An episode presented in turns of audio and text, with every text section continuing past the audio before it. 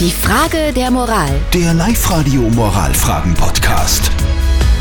Wir haben euch ja gerade vorher gefragt, beziehungsweise stellvertretend für die Ute gefragt, die uns geschrieben hat, ja, sie hat da so eine Situation, sie geht immer durch die Stadt, trifft da immer so eine Halbbekannte, mit der sie eigentlich gar nicht reden mag, aber die immer ein Gespräch anzettelt und wo man sich dann fragt, kann man muss man da jetzt mal jetzt eine Ausrede erfinden oder, oder wie löst man dieses, dieses Problem am, am ehesten?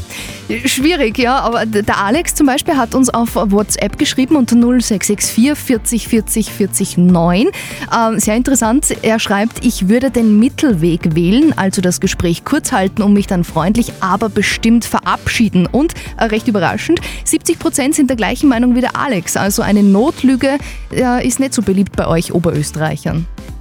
Na, das ist ja, glaube ich, wieder so ein klassischer Fall, wo man wo Theorie und Praxis sehr weit auseinandergehen.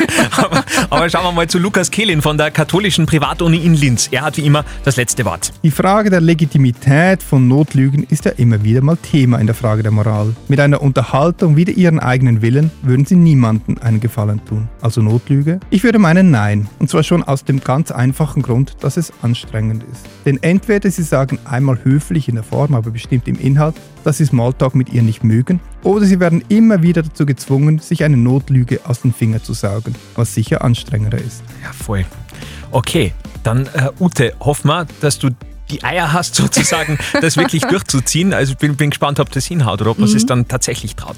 Unsere Frage der Moral, falls ihr auch äh, mal so eine Geschichte habt, wo ihr sagt, hey, da hätte ich gerne mal eure Meinung oder die Meinung von vielen Oberösterreichern, schreibt uns herein auf liveradio.at, dann seid ihr morgen schon vielleicht dran. Die nächste Frage der Moral morgen wieder um kurz vor halb neun bei uns.